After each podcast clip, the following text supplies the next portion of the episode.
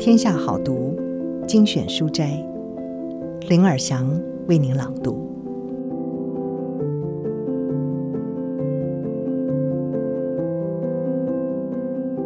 今天为您朗读的书斋是《人为什么活着》，作者是被誉为日本经营之圣的稻盛和夫。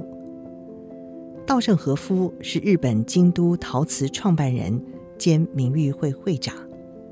京都陶瓷可说是千年古都京都的近半世纪长春企业。一九八四年，稻盛和夫设立了稻盛基金会，同时设立京都赏，每年定期表扬对人类社会发展有功的人。此外，并且针对年轻企业家设立了盛和熟气管训练班，亲自担任校长，尽心尽力为国家训练年轻的经营人才。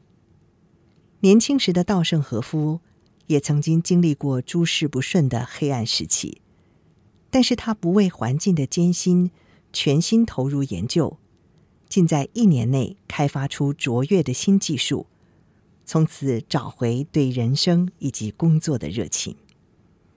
稻盛和夫在这本书中打开他的心窗，跟大家分享人活着的价值是什么。他的经营哲学成就了他的企业近一兆两千八百三十多亿日元的产值，以及遍布全球六万多名的员工。以下就是这本书的书斋内容。在磨练人格品质上，我最尊敬的日本人是西乡隆盛。他是一八二七到一八七七年，明治维新时期人才辈出，例如大久保利通（一八三零到一八七八年）、山县有朋（一八三八到一九二二年）等，这些人都享有盛名。但是，我认为其中还是以西乡隆盛最为杰出。虽然他以悲剧式的死亡结束了他的一生，在一八七七年，在日本最后一场内战中，西乡领军的萨摩氏族战败，受伤的西乡命令部下砍下自己的头。但是，明治维新的丰功伟业，如果少了他，是不可能成功的。这样说一点也不夸张。西乡生于日本鹿儿岛的一个下级武士家族，小时候被视为中看不中用的小孩儿，主要是因为他体型高大，目光炯炯有神，但是却沉默寡言，不善言辞。相较之下，他不算是个敏捷或者是优秀的孩子，反倒是和群体疏离的小孩。这个沉默的孩子，长大后却完成了伟大的志业。为何西乡长大后能够有此成就呢？我想，一方面是他受到当时德高望重的萨摩藩主，也就是诸侯岛津骑兵的栽培；一方面也因为他自幼承受种种的苦难，从磨难中学到经验和能力。例如，当时京都清水寺的和尚法名月照，因为参加尊王攘夷的运动。不见容于当时的德川幕府，而逃出了京都，投奔西乡隆盛。后来因为岛津骑兵去世，新幕府将军的父亲岛津久光拥有实权，并且不准西乡来庇护月照。进退两难的西乡觉得自己对不起朋友，于是决定和月照一起投入锦江湾自尽，以成全两人的友情和义气。结果。月照身亡，西乡却奇迹似的被救。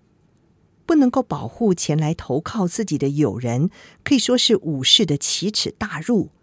和友人一起投江，对方死了，自己却活着，岂能免于周遭的非难呢？但是，此刻的西乡容忍外界种种的质疑，毅然活了下来。此外，西乡和岛津久光的个性本来就不合，后来因为触犯了岛津久光，被流放到奄美大岛和冲永良部岛等外岛。在冲永良部岛时，被关进简陋的紧闭室。所谓的禁闭室呢，只有屋顶和四根柱子，连墙壁都没有，只能够任凭海风吹刮和大雨泼洒。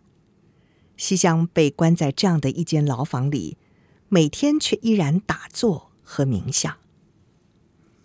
不久之后，原本体型庞大的西厢日渐消瘦，负责监看他的狱卒不忍心，于是在自己家中设了禁闭室，将西厢移到家中来坐牢。据说因此西厢才能够安然存活。一再尝到这种辛酸的西厢，他的人格特质也越变越大气。日后，也就是一八六八年的时候。才能够与幕府的重臣盛海洲谈判，兵不血刃就进入了江户城，并且平定幕府的势力。我想，年轻时期艰难痛苦的经历，才是促使西乡日后成功的主要因素吧。相对的，从来不曾发现那种从小不曾受苦、不需要辛苦工作，长大以后却能成就丰功伟业的例子。因为这种人往往一遇到困难就被挫折打倒了。有名的日本经营之神松下幸之助也一样，从孩提时期开始就饱受环境的折磨，因为家道中落，还在就读小学四年级，也就是九岁的时候，就被迫辍学去当学徒。但是即使遭遇此逆境，松下并没有因而气馁或者是自怨自艾。他尽可能的努力工作，只希望博得雇主欢喜。正因为年轻的松下能够不畏逆境，用朴实、开朗、健康的心态拼命努力工作，而后才能创立有名的大松下，也就是松下集团。当时和松下一样处于困难境地的孩子人数应该不少，但是多数的孩子还是有畏缩的本性。有时候也会兴起怨恨和痛苦的心，心想：为何好人家的小孩能够上学，还能够吃好穿好，唯有自己却如此贫穷呢？凡是持着这种退缩的、痛苦的心情度过青少年时代的人，成长以后几乎没有什么大的成就。因此，我认为，即使在遭逢苦难时，不能够以平和的心情接受这些命运，或保有感恩的心，至少也要避免自己存着嫉妒或愤恨的心才好。松下幸之助就是因为能够在逆境中忍耐，并且用开朗的心情拼命努力，所以日后才有如此大的成就。日本有这样的一则古训。艰难可以磨如成为璞玉。日本人也常常劝年轻人，年少多吃点苦才好。好逸恶劳乃人之常情，但是将眼光放远，就会发现年轻时期遭受过苦难的人，相较生活环境优渥的人，日后的成就往往会更加辉煌。回头看看现代的日本。似乎正好相反，许多父母很刻意的不让自己的孩子受苦，总希望自己的孩子能够轻松过活。然而，不就是这样的教育思维，才让十七岁少年的杀人事件开始发生吗？在比我们更早的时代，很多孩子为了帮助父母维持家计，从小就得拼命努力的工作。我的时代。也有不少亲朋好友，从小就得帮忙父母工作，也是为了帮忙分担家计。我发现，在这种贫穷的家庭，几乎不曾出现过穷凶极恶的犯罪事件。要知道，并非因为是孩子就不应该辛苦工作，辛苦工作反而是磨练人格品性时不可或缺的工具。西乡隆盛被流放到冲永良不岛关禁闭牢的时候，才有机会读王阳明的学说，磨练自己的心性。提到人性，安冈正笃先生曾经说过，必须依知识、见识、胆识三个阶段来提升人类的人性，否则努力将是白费。他的意思是，知识只要翻开百科全书或字典就可以学到，既没有必要强记，也无需填鸭式的过度汲取，否则也只是流于常识丰富而已。比吸收知识更重要的是，将知识组合成有条理、有逻辑的信念，变成比知识更有用的见识。不过，即使拥有见识，如果不去实行这些理念，对提升自己的人性注意还是不大。因此，有必要将见识提升为胆识，也就是转化为执行力。